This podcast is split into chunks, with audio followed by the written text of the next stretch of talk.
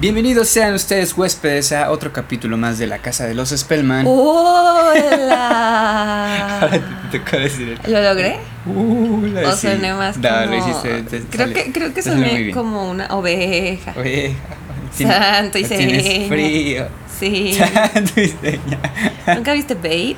Sí, Ok, ajá. ahí sale eso. El puerquito valiente. Sí. Amigos, creo que hablo un poco raro porque de repente tengo moquitos Monquitos. porque me perforé la nariz. Chan chan. John se perforó la oreja.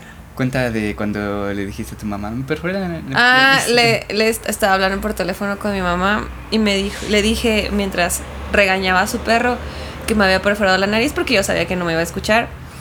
Y me dijo, ah, y le dije, ¿no me escuchaste? Y me dijo, no, pero no te preocupes, ya sabes que cualquier cosa yo entiendo. Y yo, ah, genial, porque me perforé la nariz. ¿Qué hiciste? ¿Qué? Lo bueno es que era. Ajá, sí. Todos somos comprensivos hasta que alguien se perfora la nariz en tu familia, supongo. Y bueno, no sé cómo mover mi perforación, no sé cómo cuidarla. Si alguien tiene consejos para cuidar perforaciones, nos pueden mandar consejitos. Ya, o sea, tengo varias, pero esta siento que es como una herida interna. No es tan interna, o sea. Ay, qué profundo, mi amor. no, sí, es una herida interna que sí. viene del corazón. Los huéspedes saben que, que sí soy de ridícula.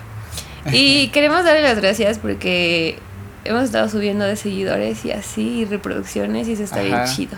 Sí, el último capítulo en YouTube subió muy rápido de visitas. Sí, tuvimos muchas visitas en muy poco tiempo. Ajá. Entonces, nosotros interpretamos eso como nos gusta el true crime, así que vamos a tener true crime y luego vamos a tener leyenda y luego true crime y luego leyenda. Vamos a variarle. Esta vez vamos a repetir el true crime porque es el aniversario de una de las matanzas más representativas en Estados Unidos, que fue el 20 de abril del 99. El 20 de abril fue el jueves pasado. Fue ayer, amor. Estamos grabando en viernes, pero esto va a salir el domingo. Ah, es verdad, sí. Me encanta porque bien seguro. Ajá. Fue ayer, no seas ayer. ridícula. Ni al pasó. caso. y, y, y ya. ¿Qué nos traes el día de hoy? Ya les dije. Mi amor. Sí, o sea, sí, pero. ¿De quién nos vas a hablar? de la masacre en la escuela secundaria de Columbine. Chan Chan, un clásico. Bueno, sí, un clásico feo. Un clásico muy triste. O sea, imagínate que estás en la escuela, en el lugar, en uno de los lugares donde deberías estar más seguro y de repente empiezas a escuchar balazos No sé si quiero imaginarme eso, mi amor. y te agachas, la maestra te dice que todo va a estar bien, pero nada va a estar bien. Qué Hay, horrible. hay una película, me salió un TikTok, Ajá. en Netflix que lo explica. Ajá. bueno, es una película que es de una matanza en un campamento. Si yo si encuentro cómo se llama la película antes de que salga el episodio, o sea, el domingo, la voy a buscar, la voy a buscar. Ajá. Le vamos a preguntar a Alexa. Y este Alexa, ¿cómo se llama la película de la matanza en el campamento? Aquí tienes una respuesta de un usuario de Alexa Ancestry traducida. Creo que no sabe. IMDb, La película para televisión Shell Killer se estrenó en 2020. y se Ah, sí sabe. En Los Ángeles, California. ¿Eso respondió a tu pregunta? No, pero gracias. No, amigos. Gracias por tus comentarios. Alexa dice, Dijo no me importa. Share Camp o algo así. dijo. Share Camp, pero es del, de- ¿Esa es del COVID. Ah, ok. No, esa es de un campamento Ajá. y hay una matanza en el campamento. No hay soundtrack, no hay nada, es una sola escena tomada, o sea, es una escena continua, Ajá. no hay cortes. Entonces, ¿Cuánto dura? no sé exactamente. O sea, sí, eso es una película, no es un cortometraje. O sea, dura más de una hora. No manches. Entonces, ¿Y todo de corrido? y todo está de corrido. Wow. Pero haz de cuenta que no, no hay cortes y no hay soundtrack para que escuches los de la gente estresada. Ajá. Ajá. Ajá. Los oh no, y cosas así. Sí. Y solo escuchas balazos, ves la desesperación de ellos que no se pueden librar de nada y así. Ok. La voy a buscar. Vale. Creo que queda con esto. De hecho, hay muchas películas que, en las que se basaron, o sea, se basaron en la masacre de Columbine para hacer películas. Por ejemplo, está basado eh, American Horror Story se basó en Columbine para hacer uno de sus personajes. Ajá. Uno de los personajes, no un capítulo, uno de los personajes. Uno de los personajes. En un capítulo la menciona completa. Ah, casi. ok. Ajá. Bueno, Antes de empezar, amor, lo más cercano que he vivido algo así, ¿alguna no vez? mames. Ajá. Es que soy de NES, amigo. ¿eh? Ajá. es que recuerdo que una vez en la primaria, no, bueno, no recuerdo si fue en la primaria o en la secundaria, pero hubo como un caso como de, de psicosis colectiva en mi colonia, donde decían que los antorchistas, que eran como una organización, realmente no sé de qué, porque pues yo estaba muy morrillo, ignoraba exactamente a qué se referían con los antorchistas, pero eran como, no sé, o sea, un grupo de gente que tenía que ver como con, con alguna organización gubernamental. Eh, no me crean porque, o sea, les digo, no, yo estaba muy, muy, muy morrillo, entonces, Más. ajá, no sé, exact- no recuerdo exactamente qué eran. Entonces, eh, un día empezó así como de que, pero así de, de, de entre voces, o sea, en Que ese entonces, que, los que venían los antorchistas Y te dio miedo. y que, no, no, no, no. Eh, es que para empezar, todo esto no se difundió ni siquiera por redes sociales. Fue realmente de voz en voz. Ajá. O sea, entre la gente de la colonia, le llegó a mis abuelos, le llegó a mis papás esta frase de que venían los antorchistas y que venían haciendo como todo su desmán, de que venían incendiando cosas y golpeando a la gente. no, manches, qué miedo. Neta. Y este. Y de hecho, hasta se estaban diciendo exactamente en qué, en qué calles venían. Así como, no, es que ya están aquí por la 8. Y no, qué que- miedo. Ajá. Pero espérate, mi amor. Bueno, el punto es que ese día, pues yo fui a la, a la escuela y todo así. Eh, y todo este asunto llegó a la escuela en la que yo estaba. Y este, a tal grado de que pues los directivos tomaron la decisión de cerrar, ¿no? De hablar a los papás de, de todos los alumnos y decir, no, pues este. Los vamos a encerrar. No, que fuera, que fueran por nosotros. Ah. Entonces salimos más temprano, pero esto es lo cagado. Todo era falso. Oh, Sí, no había antorchistas, no había, no había gente golpeando ni incendiando bueno. gente. Claro, pero me- a mí me resulta muy curioso, o sea, todavía recordarlo es como de todo, como- me, me da curiosidad cómo fue que nació todo eso y cómo se expandió y cómo... pero a ti te avisaron. Aquí Sí. a una, bueno, Ajá. ahorita te voy a contar. Sí avisaron, pero no avisaron. Ok, Es un poco confuso. ok, Qué miedo. Bueno, sí, ¿empieza? Dale mi. Ok. Para empezar, la masacre de la escuela secundaria de Columbine fue un tiroteo escolar ocurrido el 20 de abril del 99 en Columbine. Está en Colorado, Estados Unidos, y es un área no incorporada del condado de Jefferson. El ataque también involucró bombas, de hecho. Ahorita te voy a contar por qué. En 1996, Eric Harris creó un sitio web privado en America Online con el fin de guardar niveles de un juego que se llama Doom. Creo que tú lo conoces, ¿no? Sí. Hay una hecho, película de eso. Ajá, y ahorita estoy jugando la versión para Sí, móviles. es cierto, estás jugando Doom. Ajá. Bueno, Es una versión de bolsillo, que o sea, no tiene mucho que ver con el original, pero... bueno, Eric guardaba sus niveles en su sitio web privado. Ajá. En este sitio creó un blog que incluía bromas y escritos cortos con pensamientos sobre sus padres, la escuela y sus amigos, y obviamente no decía cuánto los amaba. Al finalizar el año, el escrito contenía instrucciones relacionadas con la fabricación de explosivos y blogs donde escribía los problemas que él estaba provocando. A principios del 97 las publicaciones comenzaron a mostrar los primeros signos de la creciente ira de Eric contra la sociedad. Eh, el niño era una eminencia, obviamente. Eh, no causó mucha preocupación su sitio web hasta el 98, que fue donde dio la dirección, eh, donde un compañero dio la dirección del amigo, de su amigo Eric. Y presentó, la mamá de este chavo presentó varias quejas ante la oficina del sheriff, pues creía que se trataba de un joven peligroso. Obviamente nadie hizo caso, el sheriff no hizo caso. Como siempre. Ajá. Y solo llamaron, hicieron como, pues sí, más bien como que le llamaron la atención y así. Ya, eso fue todo. Entonces, eh, eh, Eric contó en su página que había fabricado algunas bombas caseras y añadió, además tenía, o sea, este güey tenía una lista negra de individuos. Y pero no dijo, los voy a atacar de tal manera. Nada. Entonces, aquí tenemos dos personajes. Bueno, personajes entre comillas, que son Harris y Kevlot. Uno es, uno Individuos. es Eric, dos individuos, exacto. Eh, y es importante que se acuerden de sus apellidos, Harris y Kevlot. Kebold, porque estos malditos desgraciados hijos de perra fueron los que hicieron toda esta matanza. El 30 de enero del 98, Harris y Kebold robaron herramientas y otros equipos de una camioneta. Fueron arrestados y posteriormente asistieron a una audiencia en la que se declararon culpables. El juez los sentenció a un programa diseñado para alejar a los jóvenes de actos ilícitos. Que, ok, voy de acuerdo, está bien. Vamos a hacer que bailes o te enseñamos a tocar la guitarra. Pero que se lo enseñen en la cárcel, ¿no? Porque hay un buen de gente que está muy mal de su cabecita y, es- y estoy hibernando la compu, ¿no importa?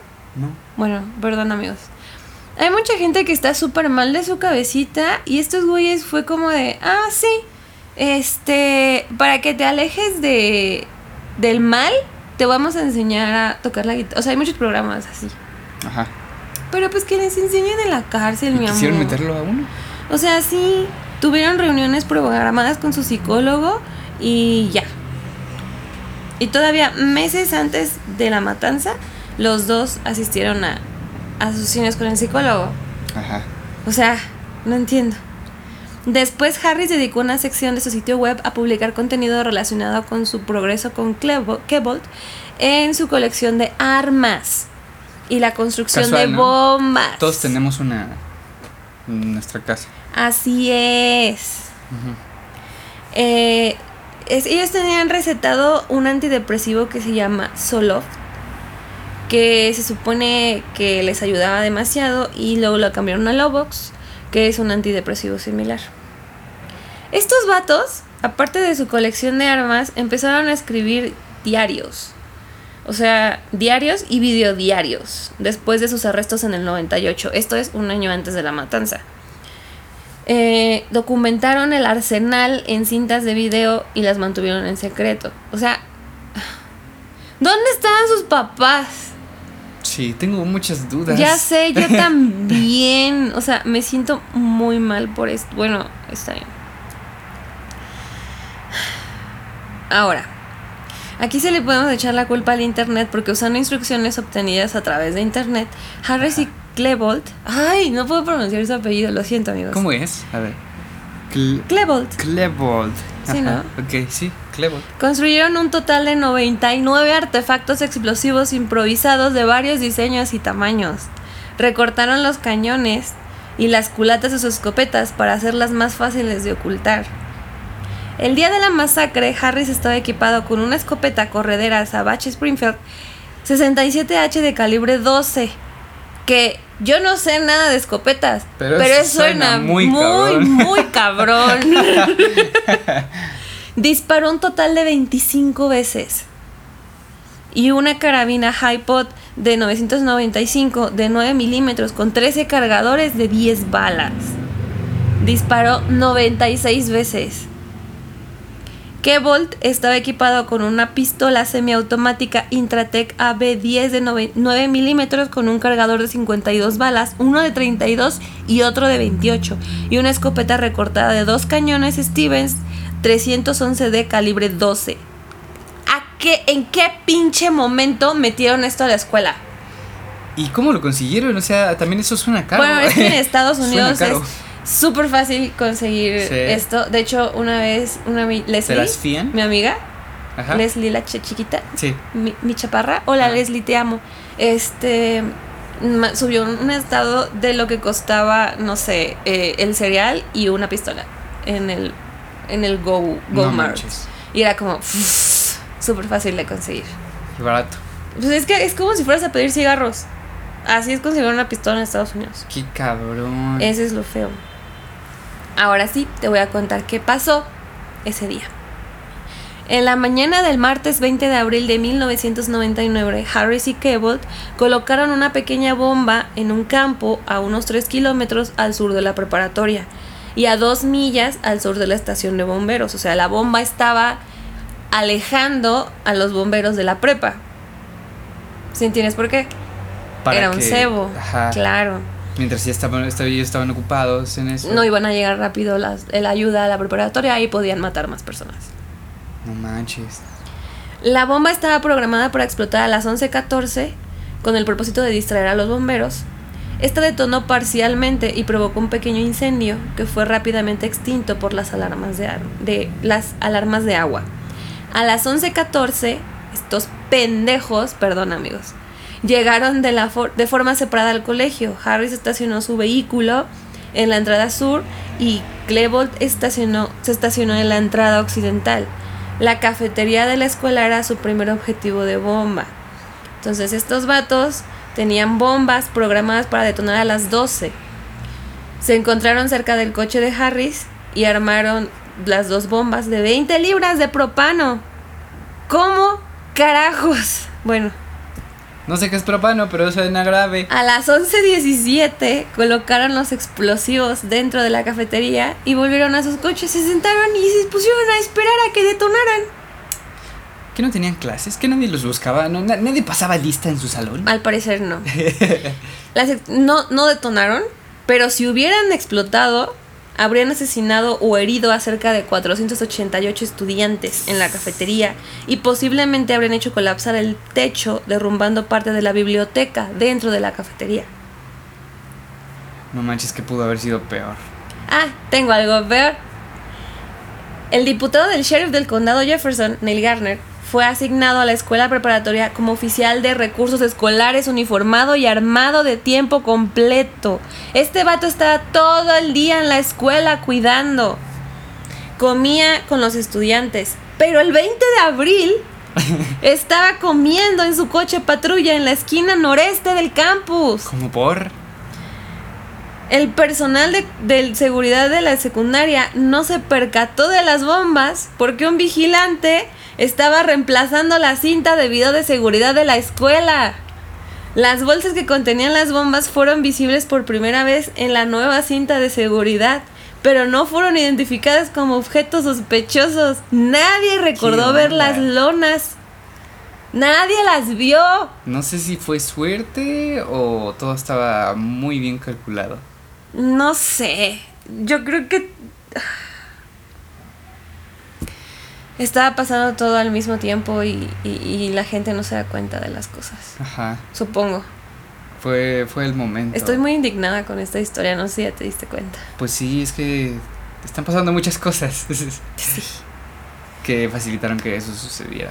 Cuando estos vatos regresan a sus, a sus vehículos, Harry se encontró con Brooks Brown, un amigo y compañero de clase con el que recientemente había solucionado una larga serie de desacuerdos. O sea, el güey todavía hizo las paces con Brown y estaba fumando un cigarrillo. Se acercó el Harris, no estaba ni preocupado, nada, estaba bien quitado de la pena y le dice, Brooks, me caes bien. Ahori- Ahorita me caes bien, o sea, me caes bien ahora. Sal de aquí, vete a casa. Y este vato se sintió incómodo, Brown, y se fue. Se fue a su casa. Le hizo caso. Varios minutos más tarde, los estudiantes que salían de Columbine por el almuerzo observaron a Brown caminando por la calle, lejos de la escuela. Mientras Harris y Kelball se armaron en sus vehículos y esperaron a que las bombas explotaran. O sea, le dijo al vato, me caes bien, ahorita me caes bien, vete. Y se fue. Wow. Ahora te voy a hacer una lista de 12 personas que fallecieron y cómo fallecieron, porque creo que lo importante es recordar a las personas que fallecieron y cómo lo hicieron, que a los pendejos, perdón por la palabra vatos, que he estado repitiendo mucho, que Es mucho causaron odio, esto. mi amor. Sí, los detesto. Me, me, me caga esta historia, pero es algo que tienes que contar para hacer conciencia y decirle a la gente, ¿qué carajos estás pensando dándole esto a niños? Porque escucha las edades de las personas que murieron. Ok. Rachel Scott tenía 17 años. Fue asesinada por disparos en la cabeza, torso y pierna mientras al- almorzaba cerca de la entrada oeste de la escuela. Fue alcanzada primero que Richard Castaldo. Richard Castaldo tenía 17. Recibió disparos en el brazo, pecho, espalda y abdomen mientras almorzaba con Rachel cerca de la entrada oeste. O sea, estaban quitadísimos de la pena. Al- Tú tienes una hermana de 16, mi amor. Te amamos, Diana. Daniel Rollbo tenía 15 años.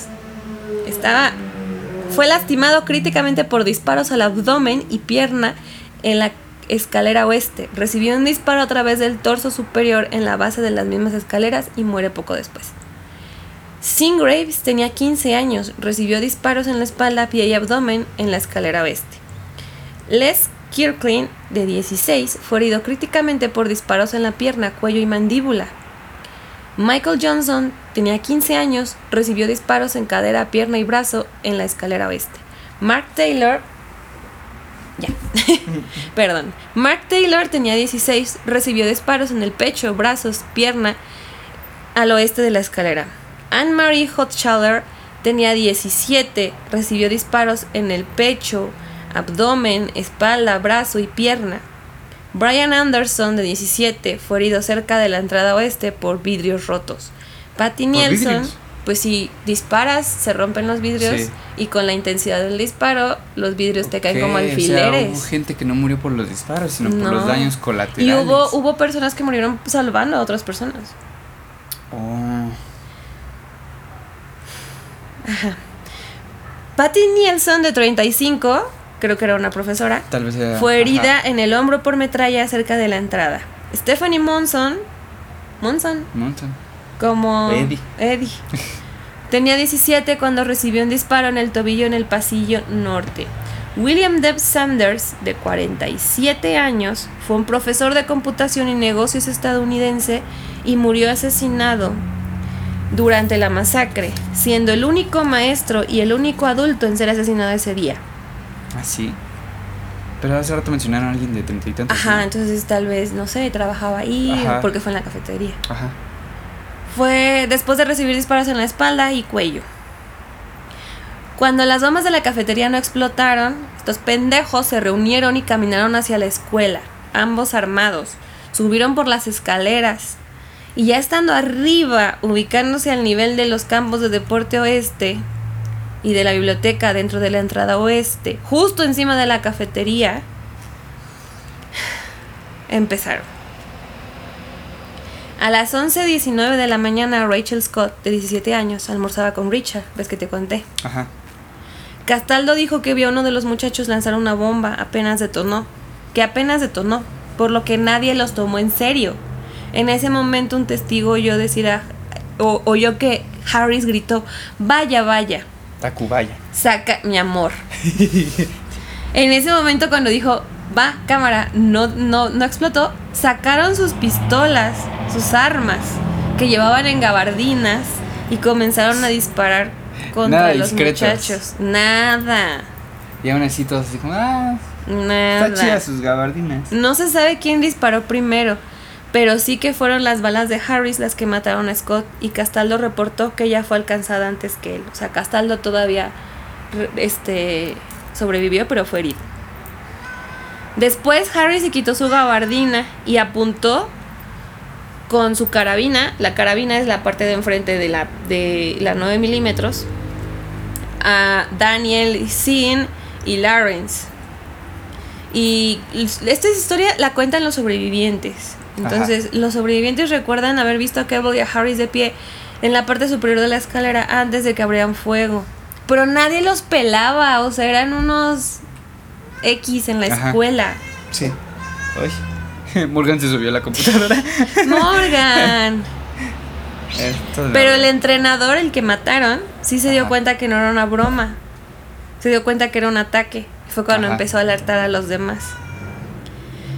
Harris y Cadwell empezaron a disparar a diestra y siniestra y alcanzaron a los que les mencioné hace ratito. Y según los testigos, eh, ah, perdón, Cadwell bajó los escalones hacia la cafetería, se acercó a Lance Kirkland, quien ya estaba herido y tendido en el suelo y que pedía débilmente ayuda. Según los testigos, Klebold dijo, claro, te ayudaré, y acto seguido le disparó en la cara, hiriéndolo críticamente. Obviamente. Me pregunto cómo se sabe eso, o sea, es... Te estoy diciendo que los, los sobrevivientes lo contaron. Ah, sí, bueno, sí, testigos. Después fueron avanzando y dispararon contra los estudiantes cerca de un campo de fútbol, pero no lograron alcanzar a ninguno. Caminaron hacia la entrada del oeste lanzando bombas, pocas de las cuales sí detonaron. Mientras tanto, Patty Nelson, una maestra de arte, ah, es que le dispararon pero no falleció. El Ah. profesor fue el único que falleció. Ah, ok. Habían atado la conmoción y caminó hacia la entrada oeste con el estudiante Brian Anderson. La profesora tenía la intención de ir fuera para decirles a, dos a los dos estudiantes que se controlaran. O sea, todavía iba a salir a decirles, oye, A aguanta vara. Claro. Ay, Dios, qué miedo. No, no, no. Ah, Bueno, Nielsen marcó el 911 y se escondió bajo el mostrador administrativo de la biblioteca. Sin embargo, Anderson se quedó atrás, atrapado entre las puertas exteriores e interiores. 11.22 am y ahora te vas a emputar conmigo. ¿Por qué? La respuesta de la policía. ¿Qué dijeron? A las 11.22, el vigilante llamó al diputado del sheriff Neil Garden por la radio de la escuela solicitando asistencia. Eh, la última ruta pavimentada lo llevó alrededor de la escuela e- este y al sur, donde a las 11.23 escuchó en su radio de policía que una mujer estaba herida y asumió que había sido arrollada por un coche. Mientras sale de su coche patrulla, en el aparcamiento de estudiantes de último año, a las 11.24 escuchó otra llamada en la radio que decía, Neil, hay alguien disparando en la escuela. Harris, en la entrada oeste, disparó inmediatamente su rifle hacia Gardner, que estaba sentada a metros de distancia. Garner devolvió, con el, devolvió el fuego con su pistola de servicio, pero al no llevar sus gafas, fue incapaz de tirarles, No de darles un disparo. Ajá. De este modo, cinco minutos después de que comenzaran los disparos y dos minutos después de la primera llamada, Garner estaba involucrado en un tiroteo con Harris y Cleveland. Había dos muertos y diez heridos. Harris había disparado diez veces y Garner cuatro. Antes de que Harris se, de- se replegara hacia el edificio, ninguno de los dos resultó herido en este intercambio de disparos. Garner informó desde su radio de policía, disparos en el edificio, necesito a alguien en el estacionamiento sur conmigo. ¿Y si fueron a auxiliarlo? Ahí voy. Paul Smorker, un patrullero en motocicleta de la oficina del sheriff del condado de Jefferson, estaba vigilando. Estaba haciendo una infracción de tránsito al norte de la escuela cuando llegó una llamada sobre una mujer herida a las 11.23, probablemente refiriéndose a la que ya mencionamos, Rachel Scott. Ajá. Tomando la ruta más corta, condujo su motocicleta sobre hierba entre campos de atletismo y se dirigió hacia la entrada oeste. Cuando vio Scott Taborski siguiéndolo en un coche patrulla, abandonó su motocicleta para cubrirse con el coche. Los dos estaban rescatan- rescatando dos estudiantes heridos cerca de los campos de juego cuando el tiroteo entre Harris y Gardner estalló a las 11.26. Smoker devolvió el fuego disparando tres balas y Harris se retiró. Una vez más, nadie fue impactado. Estoy muy, muy molesta, pero bueno. Dentro de la escuela Dave Sanders, el profesor, ya había eh, eh, bla, bla, aguacate. Aguacate. Listo. ya había evacuado con éxito a los estudiantes de la cafetería. Algunos de ellos subieron por la escalera que conducía al segundo piso de la escuela. Aquí me, me, me dio mucha cosa leerlo porque me acordé de, de series donde, por Ajá. ejemplo, Glee. Ajá. Glee tiene un episodio en el que no es una matanza, pero sí entra alguien disparando. Haciendo ¿A una alusión a, a la escuela. Glee es en la, en la secundaria también. Entonces, Ah, haciendo ok. alusión a que eso pasa y nadie hace nada. Ajá. Entonces, sí me dio un buen de cosita porque las niñas. O sea, todos ya saben qué hacer, ¿sabes? Ajá. Se agachan, se encierran, tuitean, piden ayuda, apagan las luces de, O sea- los, de los salones. Las niñas en el baño, mi amor, se suben a la Sí. taza del baño. O sea, así, se paran encima de la taza para, que, no se vea que no hay nadie. Ajá. Wow, es, o sea, lo triste es que Saben tengan que saber hacer. esas cosas. O sea, Claro. que, que los hayan como capacitado, así como para un sismo, ¿no? Sí, ándale. Porque es súper, súper, súper normal. Qué horrible. Para las 11.29 y 11, o sea, entre las 11.29 y 11.36 am, la masacre se llevó hacia la biblioteca. Mientras se desarrollaba el tiroteo, Patty Nelson se comunicó por teléfono con los servicios de emergencia, contando su historia e incitando a los estudiantes que se escondieran debajo de los escritorios, lo que te estoy diciendo. Ajá. Ella estaba en la biblioteca. Según las transcripciones, su llamada fue recibida por un operador del 911 a las 11.25.05 am. El tiempo de la llamada desde que contestaron hasta que los tiradores entraron a la biblioteca fue de 4 minutos y 10 segundos.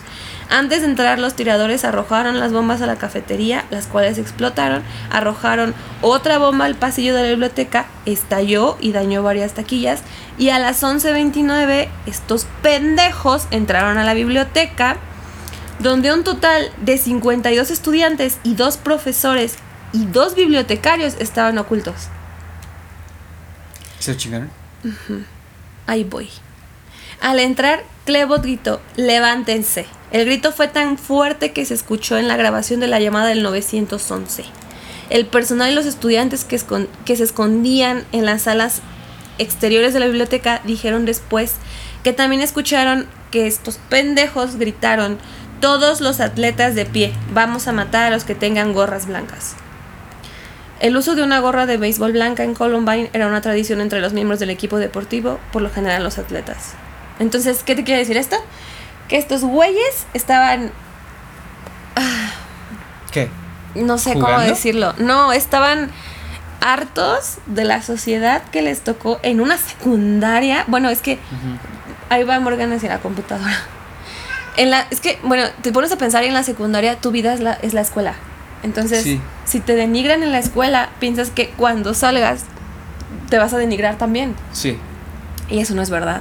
Entonces es algo que creo que tenemos que enseñar a todos. Se cayó Morgan. Morgan fue aventado por, por John de la cama. No, O se sea, cayó. literal, John aventó a Morgan. Es que estaba en la orillita y se dio la vuelta y se cayó. Bueno, ya, continúo. Obviamente, nadie se puso de pie. Yo me hubiera quitado la gorra en chinga y lo hubiera guardado. Entonces Harris dijo, bien, voy a empezar a disparar de todos modos. Disparó su escopeta dos veces a un escritorio sin saber que un estudiante llamado Ivan Todd se escondía Estaba debajo escondido. de él. No manches, qué mala Todd suerte. fue herido por las astillas de madera, pero no resultó gravemente herido. Ah, ok. Los tiradores caminaron hacia el lado opuesto de la biblioteca a dos hileras de equipos de cómputo. Todd se escondió detrás del mostrador administrativo. Kylie Vázquez, de 16, estaba sentado en la fila norte de las computadoras. La policía más tarde dijo que no se había ocultado debajo del escritorio cuando los tiradores entraron por primera vez en la biblioteca, pero se había cubierto debajo de la mesa de la computadora. Kebold disparó y mató a Velázquez, impactándole en la cabeza y la espalda. Los dos estúpidos estos dejaron sus maletas llenas de municiones en la fila sur o inferior de las computadoras y volvieron a cargar sus armas. Caminaron hacia las ventanas que daban a la escalera exterior. Al notar que la policía evacuaba a los estudiantes fuera de la escuela, Harris dijo, vamos a matar a algunos policías. Mm, Porque sí. pues sí, ¿no? Tal vez iban a dar el lujo, ¿no? Claro. ¿Quiénes devolvieron el fuego? Nadie resultó herido otra vez. Nunca. Después de disparar a través de las ventanas, ¿Sabes qué está, está cabrón ahí, mi amor? Que los dos niños que no tenían ningún tipo de capacitación. fue Doom, fue Doom. Ah, Habían que- jugado sí, cierto, Doom. que habían jugado Doom. Bueno, fue- bueno, ahí no sé. No, Ay, y así como, como- como va a terminar esto, te va a dar más coraje. Ok. Bueno, es que yo he jugado Call of Duty y dudo mucho que sobreviva más de 5 minutos en Amor, una guerra. yo jugaba Mario y no sé, no sé, no sé manejar. No sé. ¿Mario Kart? Sí, Ah, se me hace muy tonto, pero esa fue la justificación durante jugado- siglos. Yo he jugado a los Sims y no sé lle- llevar no mi sé propia llevar vida. mi vida. Exactamente. Ajá. Luego viene un montón de disparos, más disparos y más matanzas. Ah, Y el punto aquí, lo- no, no voy a mencionar todas porque son detalles de se quitó la gabardina, tomó su escopeta, caminó. o sea, son detalles Muy obvios, ¿no? muy puntuales Ajá. de cómo asesinó a cada uno. Y la verdad es que no merecen ni siquiera que digamos las instrucciones para matar en tu escuela, ¿sabes? Bueno, tampoco es eso. No, pero Oigan, ¿pueden dejar de matarse entre ustedes también? Pero bueno, cuando todos empezaban a jadear de dolor, o sea, era tan inhumana la expresión de los dos que solo decían, deja de quejarte. Y los terminaban de matar. Y listo. Mm. Eso era todo. Harry se acercó a la mesa frente a la silla inferior de computadoras, golpeó la superficie dos veces y se arrodilló diciendo Peekaboo, que significa te encontré. A Cassie Bernal, de 17 años. Antes de dispararle una vez en la cabeza, matándola instantáneamente. Harry se había estado sosteniendo la escopeta con una mano en ese punto. Es que esta parte también es como de... Y el arma golpeó su cara por la fuerza del disparo, rompiendo su nariz, gracias al cielo. Mm. Los Pues, informes iniciales sugieren que Harris le preguntó a Bernal, ¿crees en Dios? A lo que él respondió que sí, y después le disparó. Continúa, mi amor. Voy a sacar a los gatos del baño. Tres estudiantes que fueron testigos de la muerte de Bernal, incluyendo a Emily Wyan, quien se había ocultado debajo de la mesa con ella, han testificado que Bernal no intercambió palabras con Harris después de su burla inicial, aunque Wayne había estado rezando antes de su asesinato. Y ahora te voy a contar las personas que fallecieron en la biblioteca. Sí, todavía no acabo. Pero no hay que mencionar a todas, mi amor. Es como. Es que es muy triste, ¿sabes? O sea, sé que debemos. Solo voy a de decir sus manera- nombres. Ok, Porque quiero que se recuerden sus nombres. ok, dale. Evan Todd de 15, Kylie Vázquez de 16, Patrick Ireland de 17, Daniel Stapleton de 17, Mackay Hall de 18, Steve Coron de 14, Casey Rusger de 17, Casey Bernal de 17, Isaiah Schultz de 18, Matthew Ketchell de 16, Lisa Krause de 18. Ah, cabe destacar que no todos fallecieron, algunos solo fueron heridos. Pero aún así, Sí, o sea. son un chorro. Todavía no de, que, acabo. de que toda la escuela quedó traumada, toda la escuela quedó Mark. Quinton de 17, Lauren Townsend de 18, Nicole Nolan de 16, John Tumblin de 16, Kaylee Fleming de 16, Jenna Park de 18, Daniel Mosor de 15, Daniel Doyle, Jennifer Doyle, perdón, de 17, Austin Eubanks de 17 y Corey de Potter de 17. No manches, todos de 15 a 18 años más o menos, como de. o sea, yo me puedo pensar, ¿qué estaba haciendo yo a los 15, a los 16? Imagina, ellos estaban en la escuela. Sí, no, no, con Lo siento. Entre los gritos que hicieron mientras disparaban, gritaban, Rep, hay un negro aquí. ¿Quién está listo para morir a continuación? Y cosas de ese tipo. Muchos de los estudiantes preguntaban por qué. Y ellos solo se burlaban. Eh, cuando Harry se encontraba a las chicas debajo de los pues sí, de las mesas, las mesas. cuidándose, les decía patéticas y luego las, les disparaba. Y así fueron durante toda la escuela. Ok. Esto es importante. Los tiradores se trasladaron al centro de la biblioteca donde continuaron recargando sus armas en una mesa. Harris notó que un estudiante se escondía cerca y le pidió que se identificara. Era John Savage, un conocido de Klebold, quien había ido a la biblioteca a estudiar para una prueba de historia. ¿Ves? Estaban haciendo su vida normal. Savage dijo su nombre creyendo que estaban dirigiéndose solo a los atletas, algo que Savage no era. Era un intento de salvar su vida. Entonces le preguntó a Klebold que por qué, por qué lo estaban haciendo, a lo que él respondió, oh, solo matando gente. Savage preguntó si iban a matarlo. Klebold vaciló un momento y finalmente le dijo que se fuera. Savage huyó inmediatamente y, escapó por la entrada principal de la biblioteca. Después de que Savage se había marchado, Harris se volvió y disparó a una mesa rozando la oreja de Daniel Mauser de 15 años. Cuando Mauser se defendió, Harris le disparó de nuevo y la bala le impactó en la cara a corta distancia, matándolo. Y así vamos. No hubo más lesiones después de las 11.35 am. O sea, te estoy diciendo que habían matando a 10 personas en la biblioteca y herido a 12. De los 56 rehenes de la biblioteca, 34 permanecieron ilesos. Los investigadores descubrirían más tarde que los tiradores tenían suficiente munición para haberlos asesinado a todos, pero no lo hicieron. Creo que ya llevamos bastante tiempo. ¿Quieres que lo hagamos en dos partes? Ajá, podría ser. Sí, ¿no? Ajá. O continúo.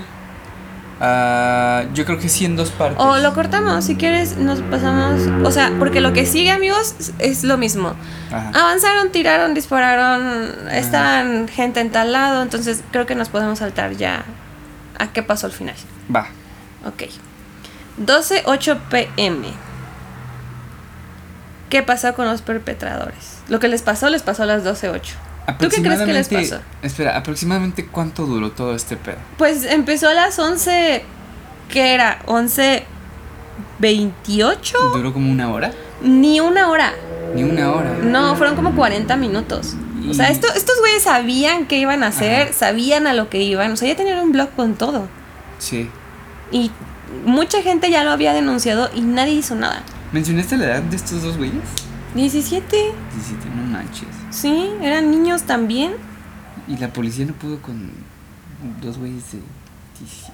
No. Luego, Deberían de poner a jugar Doom a, los- a la policía. Sí, la policía debería jugar dos. Tienes razón. Luego de dejar la biblioteca, Harris y Cleold deambularon por la escuela, realizaron disparos ocasionales, pero sin encontrar blancos humanos. Ya todos estaban escondidos. Aproximadamente a las 11:44, el dúo fue captado por las cámaras de seguridad del sitio cuando se dirigían nuevamente a la cafetería. Luego de salir de la cafetería, Harris y Kedwell recorrieron los pasillos norte y sur. A las o- 12.02 ingresaron nuevamente a la biblioteca, que se encontraba vacía de estudiantes y sobrevivientes, excepto por Patrick Ireland y Lisa Clouds, que se encontraban heridos e inconscientes. Una vez dentro, dispararon nuevamente por las ventanas hacia la policía. Aproximadamente a las 12.08 pm, Harris y Clebot cometieron suicidio. No, se suicidaron. Harris se disparó en el paladar Yo creí que sí. en el paladar superior, la- obviamente. Y Klebold se disparó en la 100. Ah, tenían 18 y 17. Ok. Eric Harris tenía 18 años. Y Dylan Klebold tenía 17. Así fue como murieron. Al mediodía, equipos de las Fuerzas Armadas, los SWAT y ambulancias se estacionaron fuera de la escuela. A las 3 pm, ¿Ya para qué? Dave Sanders falleció a causa de sus heridas antes de que el equipo de SWAT pudiera trasladar o para que recibiera asistencia médica. Fue el único maestro que murió en el atentado. Los oficiales encontraron los cuerpos sin vida en la biblioteca a las 3.30 pm. ¿Viste cuánto tiempo pasó? Estos vatos se suicidaron. ¿A qué hora te dije? A las 12.02. A las 12 y cacho. Y toda Y la policía llegó a 3, las ¿no? 3.30. Es que estaban, estaban comiendo, mi amor. Ah. Era la hora de la comida. Claro. Ahora, quiero que tú me des tu opinión, porque hay unas canciones que te voy a mencionar que no sé si tú conozcas.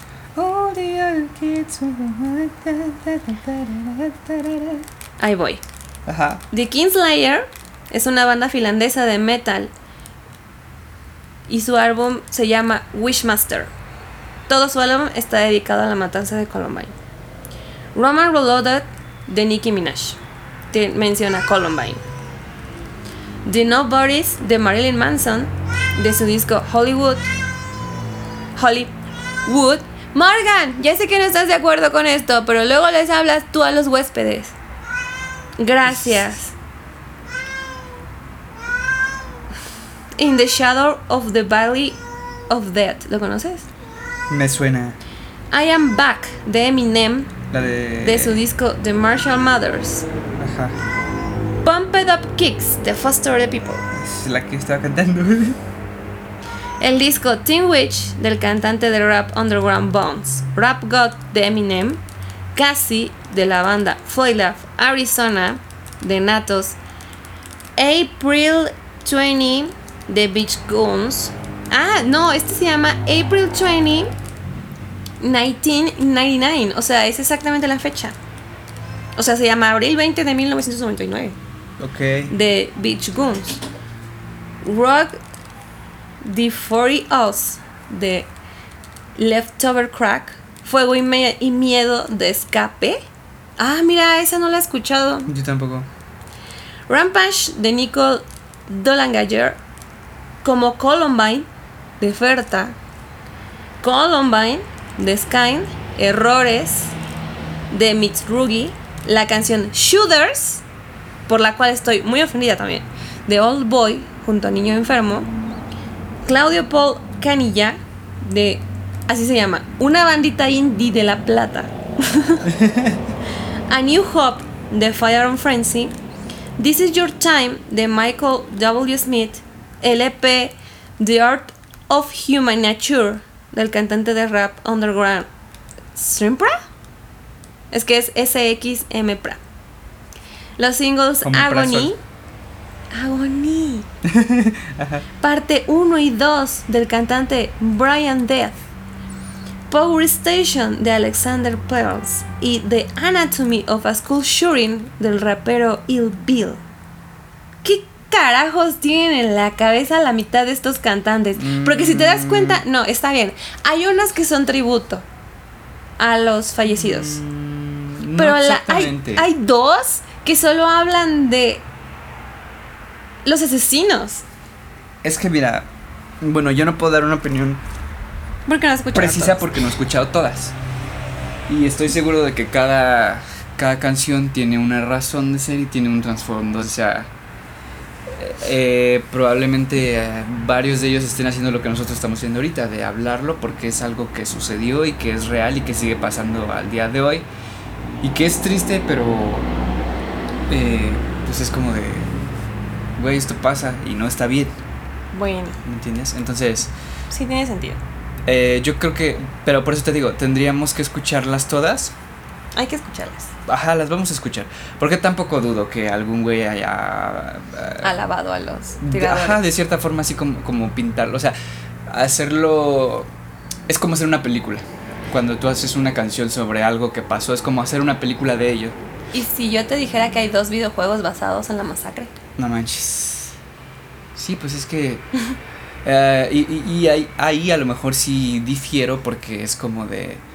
Estás tratando de sacar... eh, no sé. No, En- no provecho, pero es algo que se debe de quedar ahí, ¿no? O sea, de que si vas a hablar de ello, vas a decir, esto está culero. Topa. El videojuego se llama Super Columbine Massacre. Ah, esa sí ya es una burla. Y en el juego tú eres Eric Harris o Dylan Kelborg. Que seguramente es un videojuego independiente, pero Sí. es una bola. O sea, yo lo veo desde, por ejemplo, desde el punto de vista, ¿cómo me sentiría yo si fuera un familiar de una víctima y yo viera este videojuego? Sería como güey, este. Pero, por ejemplo, eh, Pump It Up Kicks. a mí me gusta esa canción. Sí, es muy buena, es muy buena. No me he metido a ver exactamente eh, como la historia detrás de esa canción. Es que yo no es músico, amigos. Pero hay canciones que te ponen, eh, que te hacen empatizar con lo que pasó. Que a lo mejor y hasta te, te ponen en los zapatos del asesino, pero dices, güey, yo no haría algo así. Claro. O dices, qué horror de, de mente, de, de, de mente tiene que tener un ser humano para hacer algo así. ¿Me Bueno, de todos modos, yo estoy muy enojada porque es una de las historias que me pone muy mal. De hecho, cada 15 días me van a escuchar muy mal y diciendo todas las groserías del mundo porque justo es lo que vamos a desmenuzar en estos especiales de, de True Crime, ¿no? Que, ¿Qué carajos tienen en la cabeza? ¿Y qué carajos tienen en la cabeza las personas desde la otra perspectiva? Ajá. ¿Cómo te afecta? ¿Cómo llevas este sentimiento a los demás? O sea, por ejemplo, con la canción que tú dices, a lo mejor es, ok, fue así, no se hace. Pero Ajá. los demás, el videojuego, qué chinga. O sea, es como Sí. si alguien hiciera digo, un videojuego sí ya es una burla. de las Torres Gemelas, Ajá. donde tú manejas el avión. Ajá. ¿Cómo crees? Sí.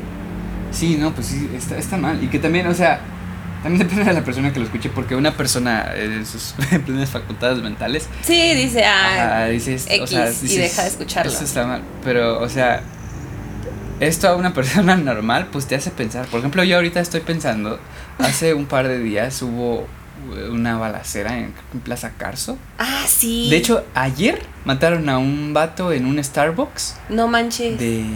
Ah, pues creo que es la misma.